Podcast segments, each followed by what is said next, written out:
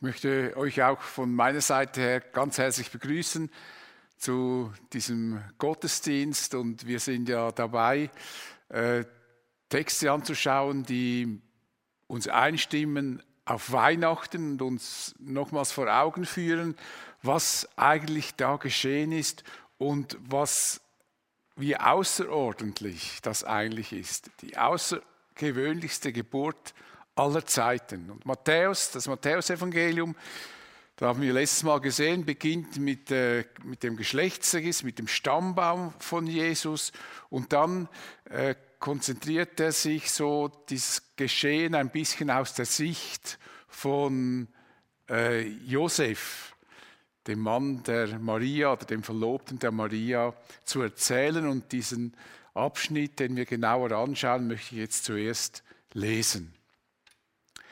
Dies ist die Geschichte der Geburt Jesu Christi. Maria, seine Mutter, war mit Josef verlobt. Aber noch bevor die beiden geheiratet und Verkehr miteinander gehabt hatten, erwartete Maria ein Kind. Sie war durch den Heiligen Geist schwanger geworden. Josef, ihr Verlobter, war ein Mann mit aufrechter Gesinnung, er nahm sich vor, die Verlobung aufzulösen, wollte es jedoch heimlich tun, um Maria nicht bloßzustellen. Während er sich noch mit diesem Gedanken trug, erschien ihm im Traum ein Engel des Herrn und sagte zu ihm, Josef, Sohn Davids, zögere nicht, Maria als deine Frau zu dir zu nehmen, denn das Kind, das sie erwartet, ist vom Heiligen Geist. Sie wird einen Sohn zur Welt bringen, dem sollst du den Namen Jesus geben, denn er wird sein Volk von aller Schuld befreien. Das alles ist geschehen, weil sich erfüllen sollte, was der Herr durch den Propheten vorausgesagt hatte. Seht, die Jungfrau wird schwanger werden und einen Sohn zur Welt bringen, und man wird ihm den Namen Immanuel geben. Immanuel bedeutet Gott ist mit uns. Als Josef aufwachte, folgte er der Weisung, die ihm der Engel des Herrn gegeben hatte, und nahm Maria als seine Frau zu sich. Er hatte jedoch keinen Verkehr mit ihr, bis sie einen Sohn geboren hatte. Josef gab ihm den Namen Jesus. Das war wirklich ein riesiger Skandal. Maria mit Josef verlobt, war schwanger und nicht, weil sie mit Josef geschlafen hätte. Das Kind musste von einem anderen Mann sein. Für Josef war das der absolute Tiefpunkt in der Beziehung zu Maria. Tiefer war gar nicht möglich. Nie, wirklich Nein, kein einziges Mal zweifelt er an der, zweifelt er an der Treue und Sittsamkeit seiner Verlobten Maria. Umso stärker muss ihn die Wucht dieser Nachricht getroffen haben. Denn eines war ihm sofort klar, dieses Kind konnte unmöglich von ihm sein. Sie musste mit einem anderen Mann geschlafen haben. Wie hätte sie sonst schwanger werden können? Damals war es für Juden klar, dass man mit dem Geschlechtsverkehr bis zur Hochzeit wartet, auch während der Verlobungszeit. Deshalb konnte Josef unmöglich der Vater dieses Kindes sein. Und das stimmt. Das Kind war nicht sein Kind, nicht von ihm gezeugt. Letzten Sonntag hatten wir uns mit dem Stammbaum von Jesus beschäftigt und da wird dann diesen ganzen Stammbaum wird immer so diese, diese, dieser Satz wiederholt. Asor zum Beispiel zeugte Zadok, Zadok zeugte Achim, Achim zeugte Elihu und so weiter. Ein bisschen eine monotone Aufzählung des Stammbaums immer, der zeugt den, der zeugt den, der zeugt dem. Aber dann kommt ein, ein überraschender Satz in dieser Aufzählung. Jakob zeugte Josef, den Mann der Maria. aus der Jesus gezeugt wurde, der Christus genannt wird. Wie, wie war das nochmals bitte? Jakob zeugte Josef, das ist so in diesem Rhythmus, aber er zeugte Josef den Mann der Maria, aus der Jesus gezeugt wurde, der Christus genannt wird.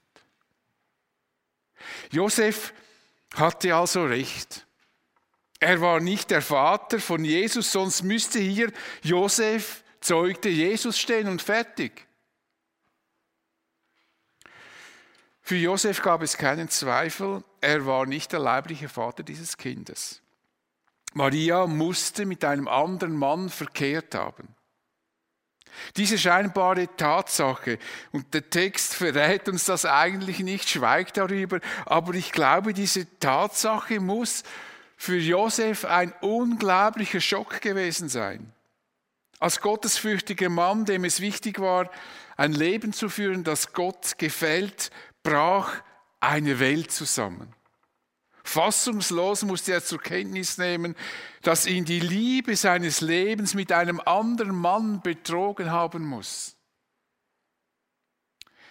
In seinen schlimmsten Träumen hätte er nie, wirklich nie an so ein Szenario gedacht. Nie hätte er nur ansatzweise daran gedacht, dass Maria ihm hätte untreu werden können.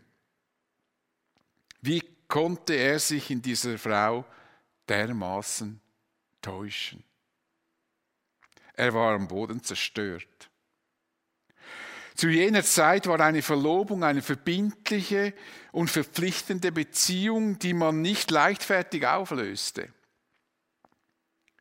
Starb während der Verlobungszeit zum Beispiel der Mann und die Frau blieb zurück, dann wurde sie zur Witwe. So deutlich oder so klar oder so ernst war eine Verlobung. Die Heirat war dann einfach noch die Heimführung der Braut in das Haus des Bräutigams. Nun war das Glück von Josef zerstört. Er stand vor einem Scherbenhaufen. Er sah sich nicht in der Lage, dieses Kind stillschweigend als sein eigenes anzuerkennen. Was Maria getan hatte, war ein, schweres, ein schwerer Verstoß gegen das Gesetz des Mose, also gegen die Regeln, die das Volk Israel befolgte. Denn dort steht, wenn eine Jungfrau verlobt ist und einen Mann trifft, sie innerhalb der Stadt und wohnt ihr bei, so sollt ihr sie beide steinigen, dass sie sterben. Bisschen krass, zugegeben.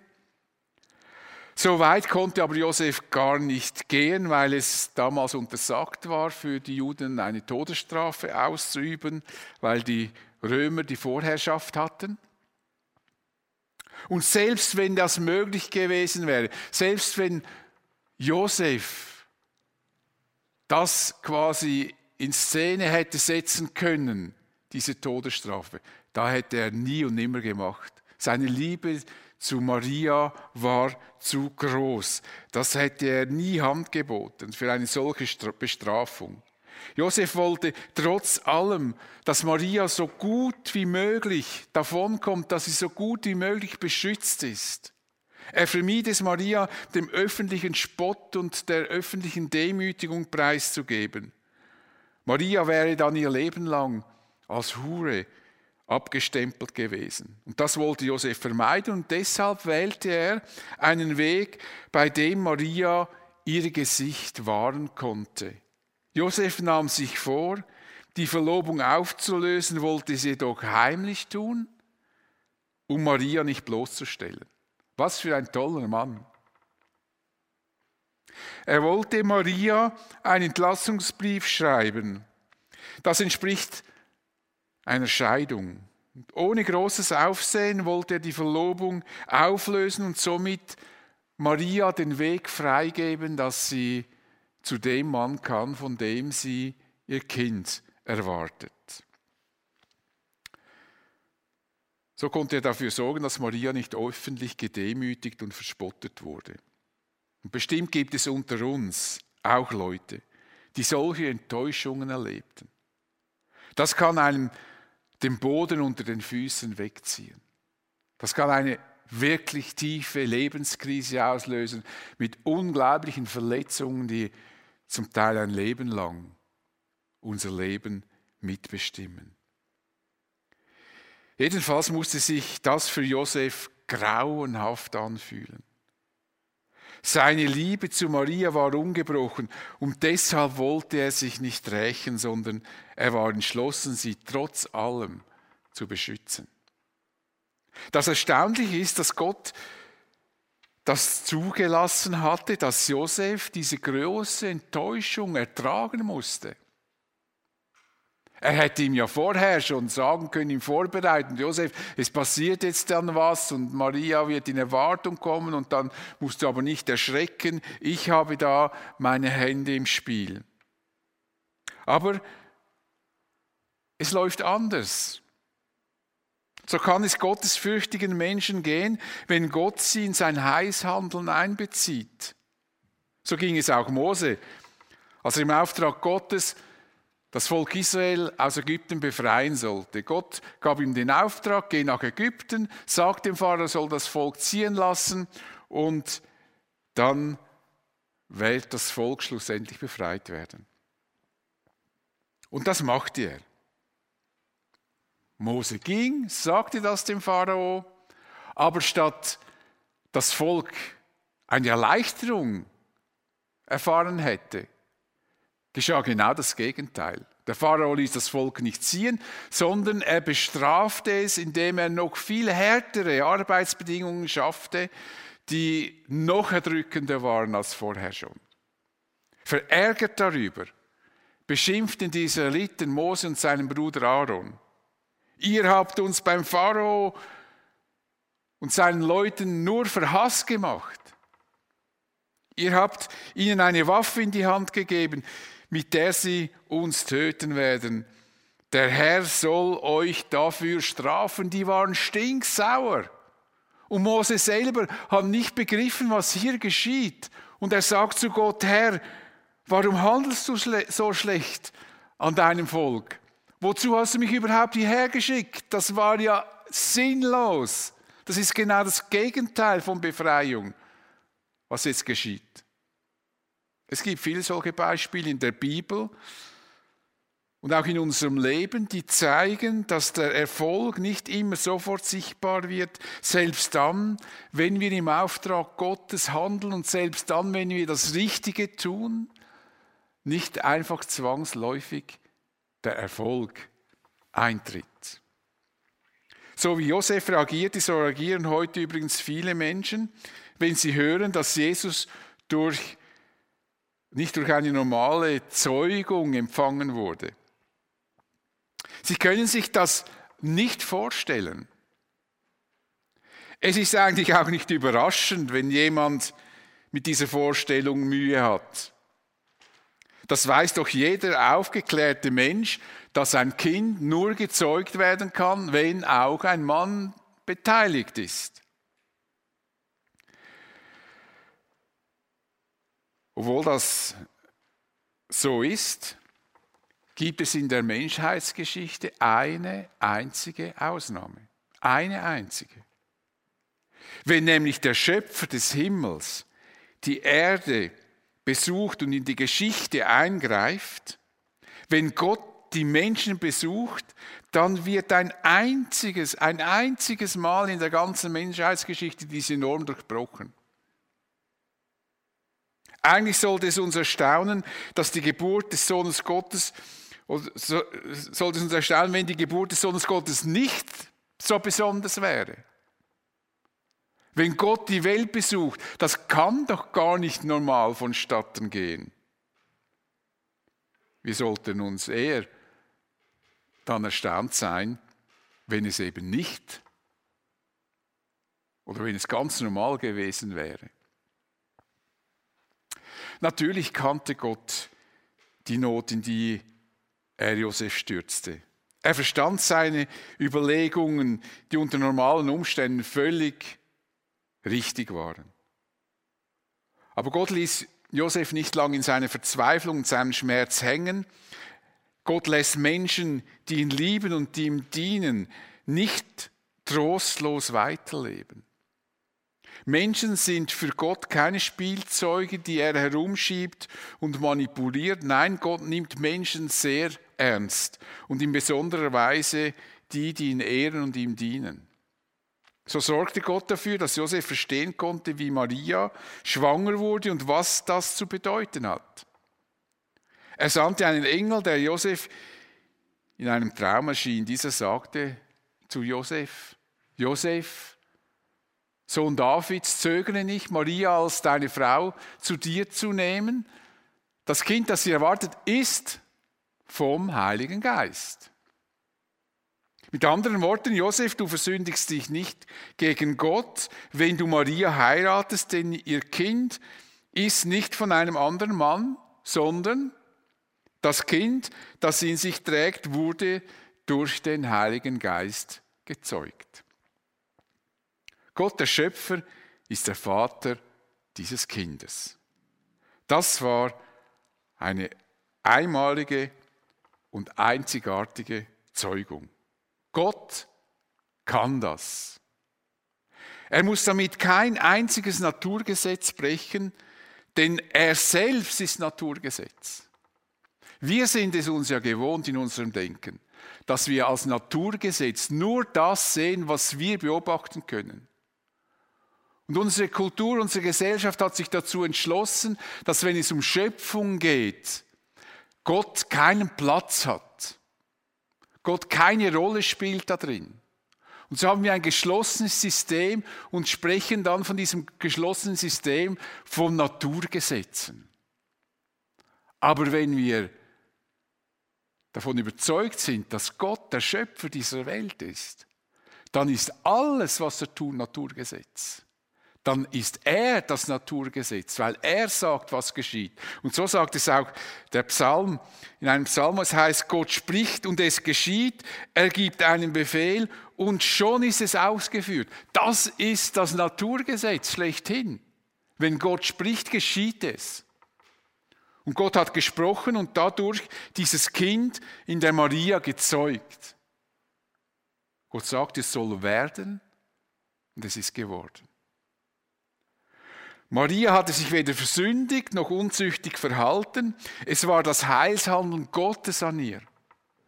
Und der Engel sagte zu Josef, der nun ein Jahr Stiefvater wurde, dieses kind, diesem Kind sollst du den Namen Jesus geben, denn er wird sein Volk von aller Schuld befreien. Jesus heißt, Gott ist Retter. Jesus soll er ihn nennen. Er wird sein Volk von aller Schuld befreien. Dieses Kind ist der Retter, der Messias, auf den Israel wartete. Josef wusste natürlich, dass Gott einen Erlöser schicken wird. Dieser wird für die Sünden der Menschen bezahlen, und zwar nicht nur für das Volk Israel, sondern für die Sünden der ganzen Welt. Er wird die Strafe bezahlen, die wir zu bezahlen hätten.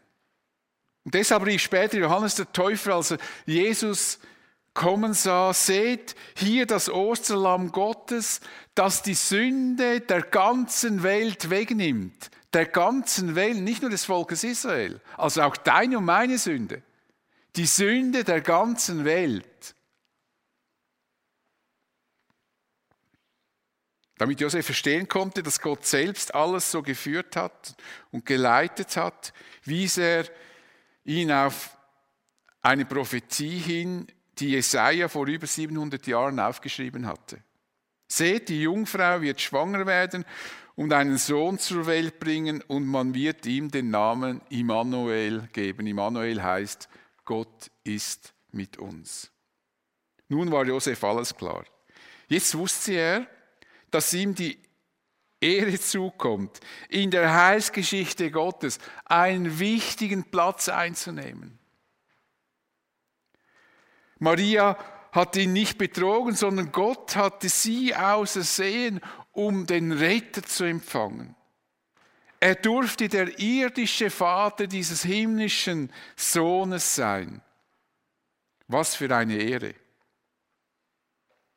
Gott lässt die Menschen nicht im Stich, die ihm vertrauen. Er handelt zwar manchmal so, dass wir zuerst irritiert sind und nichts begreifen, doch er wird seine Leute immer, immer über sein Handeln orientieren. Er sagte schon durch den Propheten Amos, der Herr, der mächtige Gott tut nichts, ohne dass er es zuvor seine Diener, die Propheten, wissen lässt.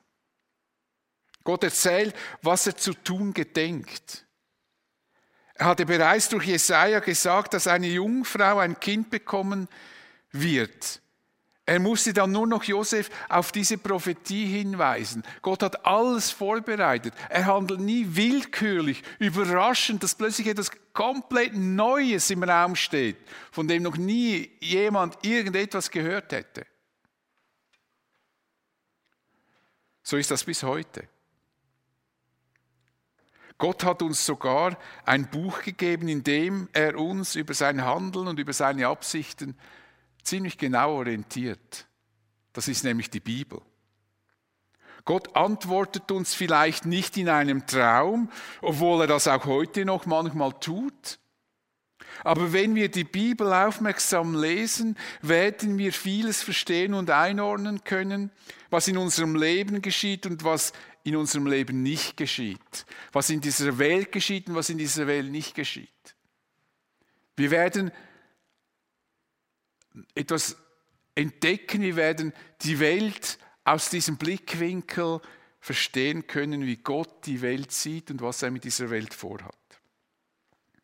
Viele Schwierigkeiten, die wir mit Gott haben, sind darin begründet, dass wir falsche Erwartungen an ihn haben, dass wir ein falsches Gottesbild in uns tragen, dass wir meinen, Gott müsste das und jenes, aber er muss es nicht. Er will es nicht. Vielleicht wurden wir falsch unterwiesen oder wir haben zu wenig aufmerksam in der Bibel gelesen. Eine gesunde, biblisch fundierte Lehre ist die einzige Grundlage für einen gesunden und lebbaren Glauben, ein Glaube, der man, den man leben kann und nicht nur über den man sprechen kann, sondern ein Glaube, über den man leben kann. Paulus schrieb dem Timotheus, denn alles, was in der Schrift, also für uns heißt das in der Bibel steht, ist von Gottes Geist eingegeben und dementsprechend groß ist auch der Nutzen der Schrift. Sie unterrichtet in der Wahrheit, deckt Schuld auf, bringt auf den richtigen Weg und erzieht zu einem Leben nach Gottes Willen. So ist also der, der Gott gehört und ihm dient, mit Hilfe der Schrift allen Anforderungen gewachsen. Er ist durch sie dafür ausgerüstet, alles zu tun, was gut und richtig ist. Die Schrift. Wenn wir uns mit der Bibel beschäftigen. Wer das Leben verstehen will, der sollte sich mit der Bibel beschäftigen. Übrigens, das faszinierendste Buch der Menschheitsgeschichte überhaupt. Aber das wäre ein Thema für sich. Nun sah Josef plötzlich alles in einem neuen Licht. Egal, was die Leute nun sagen werden, Josef tat unbeirrt das, was Gott ihm sagte. Als Josef aufwachte, folgte er den Weisung, der Weisung, die ihm der Engel des Herrn gegeben hatte, und nahm Maria, seine Frau, zu sich. Ohne Wenn und Aber war Josef bereit, sich dem Plan Gottes einzufügen. Sofort heiratete er Maria, hatte aber so großen Respekt vor dem, was mit ihnen geschah, dass er bis zur Geburt von Jesus darauf verzichtete, mit Maria zu schlafen. Josef hatte keinen Verkehr mit ihr, bis sie einen Sohn geboren hatte. Schon erstaunlich. Nach der Heirat hätte er seinen männlichen Trieben freien Lauf lassen können. Es wäre ihm erlaubt gewesen und nicht nur das, es wäre der praktische Vollzug der Ehe gewesen. Aber Josef wollte nicht, dass die Menschen auf falsche Gedanken kommen könnten. Er wollte nicht, dass wir daran zweifeln könnten, ob Jesus nun von Gott gezeugt wurde oder nicht. Denn nur wenn er von Gott gezeugt wurde, konnte er Gottes Sohn sein. Und das wollte Josef in keiner Art und Weise in Frage stellen. Hätte er vor der Geburt mit Maria Verkehr gehabt, dann würde man behaupten, er hätte diesen Sohn gezeugt. Das wollte er nicht. Und dass, dass er das nicht getan hatte, wird durch die Formulierung im griechischen Grundtext meines Erachtens sehr deutlich. Es wird nämlich explizit ausgedrückt, dass er mit Maria nicht geschlafen hatte, keinen Geschlechtsverkehr hatte. Josef war die Ehre Gottes wichtiger als die Befriedigung seiner eigenen Triebe und seiner eigenen Gefühle. Josef, und das muss ich an dieser Stelle einfach deutlich sagen, ist für uns ein großes Vorbild. Er konnte sich selbst beherrschen. Selbstbeherrschung. Heute bekommt man manchmal sogar bei Christen den Eindruck, dass es ganz selbstverständlich sei, vor der Ehe oder gar neben der Ehe seine Sexualität auszuleben. Sexualität wird oft als etwas verstanden, was man nicht verhindern kann, was einfach gelebt werden muss, weil man sonst krank werden würde. Ja, man könnte den Eindruck bekommen, Sexualität gehört sogar in eine Freundschaft.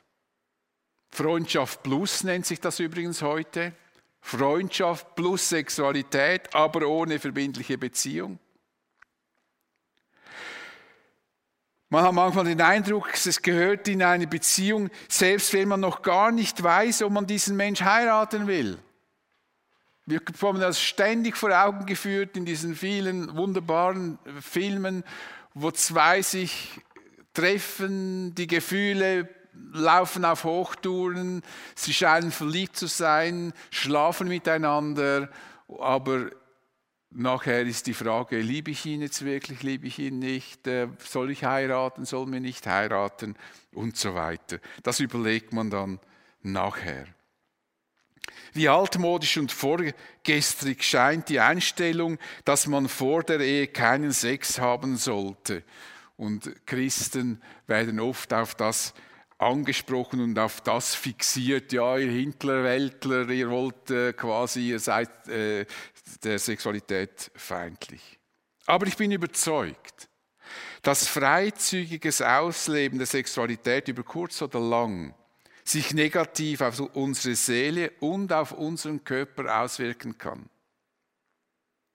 Hingegen wird wohl kaum jemand seelischen Schaden erleiden, weil er oder sie mit dem Ausleben der Sexualität bis zur Ehe wartet. Natürlich ist das für uns, die wir in einer sexualisierten Welt leben, nicht so einfach und trotzdem sollten wir uns als Christen auf die wichtigen Werte des Lebens konzentrieren. Sexualität kann ganz schön spannend und schön sein. Aber Sexualität wird in unserem Leben immer ein Nebenschauplatz sein. Wir sollten nicht die Werte in den Vordergrund stellen, die uns durch Werbung und Filme vermittelt werden. Wir sollten uns an Gottes Vorstellungen und Ideen orientieren. Wer das tut, der wird nichts Wichtiges und nichts, wirklich nichts Wertvolles in diesem Leben verpassen. Jedenfalls war es für Josef klar, dass er vor der Ehe mit seiner Maria keinen sexuellen Kontakt hatte und er war sogar bereit, bis zur Geburt von Jesus auf Sexualität zu verzichten. Und dann gab er dem Kind seiner Frau den Namen. Josef gab ihm den Namen Jesus. Das war und ist die wichtigste Geburt in der Menschheitsgeschichte schlechthin. Es gibt nichts, keine Geburt, die wichtiger wäre. Selbst die von meinen eigenen Kindern nicht. Obwohl die gleich an zweiter Stelle kommen. Aber das, was hier geschehen ist, schlussendlich in Bethlehem, diese Geburt, ist die wichtigste, einzigartigste Geburt der Menschheitsgeschichte, die mit uns allen etwas zu tun hat. Weil Jesus, der menschgewordene Gott, zu uns allen gekommen ist. Für jeden Menschen auf dieser Erde. Johannes sagt das so in seinem Evangelium. Er, der das Wort ist, wurde ein Mensch von Fleisch und Blut und lebte unter uns. Wir sahen seine Herrlichkeit, eine Herrlichkeit voller Gnade und Wahrheit, wie nur er als der einzige Sohn sie besitzt. Er, der vom Vater kommt. Gott ist Mensch geworden. Und wenn Gott Mensch wird, dann muss man erwarten, dass das die einzigartigste Zeugung aller Zeiten sein wird. Der Schöpfer des Himmels und der Erde, der kommt nicht einfach so ganz normal, sondern kommt eben als Gott. Und das ist bis heute von aller, allergrößten Bedeutung. Denn Jesus ist auferstanden und du kannst ihm heute noch nachfolgen. Das, was damals geschah, jetzt vor bald 2000 Jahren, hat für dich heute unglaubliche Bedeutung. Das hat mit deinem Leben heute zu tun und vor allem hat es mit deiner Ewigkeit zu tun. Jesus sagte es einmal so, ich bin das Licht der Welt, wer mir nachfolgt, wird nicht mehr in der Finsternis umherirren, sondern wird das Licht des Lebens haben. Folgst du Jesus nach? Hast du dieses Licht des Lebens? Das ist das Wichtigste an Weihnachten. Sonst kannst du Weihnachtslieder runter und drauf singen. Das ist schön, löst schöne Gefühle aus.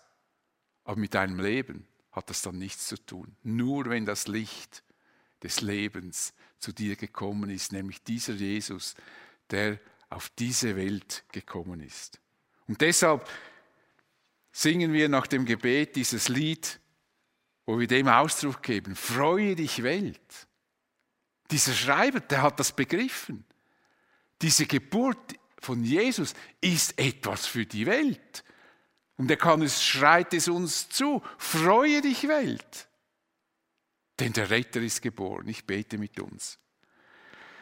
Vater, es ist eine große Freude, dass das geschehen ist, was wir feiern, in diesen Tagen daran denken, dass du deinen Sohn in diese Welt geschickt hast, verletzlich als ein Kind, für uns unbegreiflich, unvorstellbar eigentlich, dass du ein Kind zeugst in dieser Art und Weise, aber du bist der Schöpfer, du sprichst ein Wort und wenn du sprichst, geschieht das, was du willst. Und wir sind dankbar, dass du in diese Welt gekommen bist und dass du, Herr Jesus, diesen Weg auf dich genommen hast. Wir sind dankbar, dass du unsere Schuld auf dich genommen hast, damit wir frei werden. Und damit wir in dieser Krippe nicht einfach ein niedliches Kind sehen, sondern dich sehen als der, der für uns in diese Welt gekommen ist und gestorben und auferstanden ist. Und deshalb können wir sagen, freue dich Welt, denn es ist eine große Freude. Und wir danken dir, Jesus, für alles, was du für uns getan hast. Amen.